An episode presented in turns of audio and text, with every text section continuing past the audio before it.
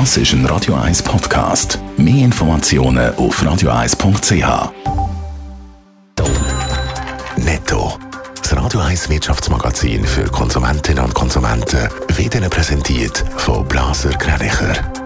Wir beraten und unterstützen Sie bei der Bewertung und dem Verkauf von Ihrer Liegenschaft. blasergreinicher.ch Raphael Wallimann. Die Fluggesellschaft Swiss hat im ersten Quartal wieder einen Verlust geschrieben. Der operative Verlust liegt bei 47 Millionen Franken, aber 75 Prozent tiefer als im Vorjahr, teilt Swiss mit.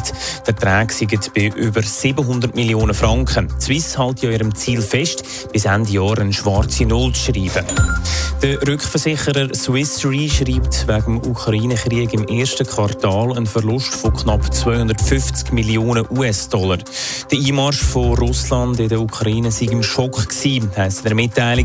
Swiss Re hat darum angefangen, Rückstellungen zu machen für mögliche Auswirkungen auf den Krieg. Die US-Notenbank Fed hat den Leitzins schon wieder erhöht. Der Leitzins sei ein halbes Prozent erhöht worden, teilt Fed mit. Schon vor einem halben Jahr vor, einem, vor eineinhalb Monaten ist der US-Leitzins erhöht worden. Es ist aber zum ersten Mal seit 22 Jahren, dass die Fed den Leitzins gerade um ein halbes Prozent erhöht.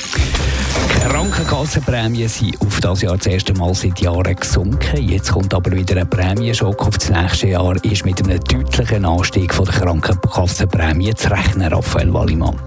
Ja, durchschnittlich 5% steigen die Krankenkassenprämie aufs nächste Jahr. Das hat der Internetvergleichsdienst Comparis ausgerechnet. Die Krankenkassen sind gezwungen worden, Reserven abzubauen. Darum fehlt vielen ein Reservepolster, heisst in der Mitteilung.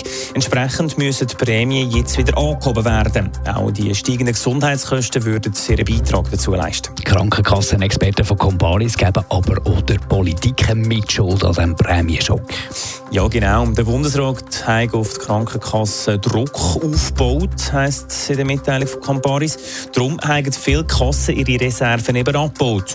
Durch das haben die Prämien können gesenkt werden. Allerdings müssen diese Kosten auf nächstes Jahr wieder kompensiert werden und es kommt darum zum Anstieg.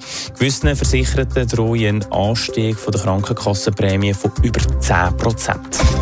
Netto. Das Radio 1 Wirtschaftsmagazin für Konsumentinnen und Konsumenten.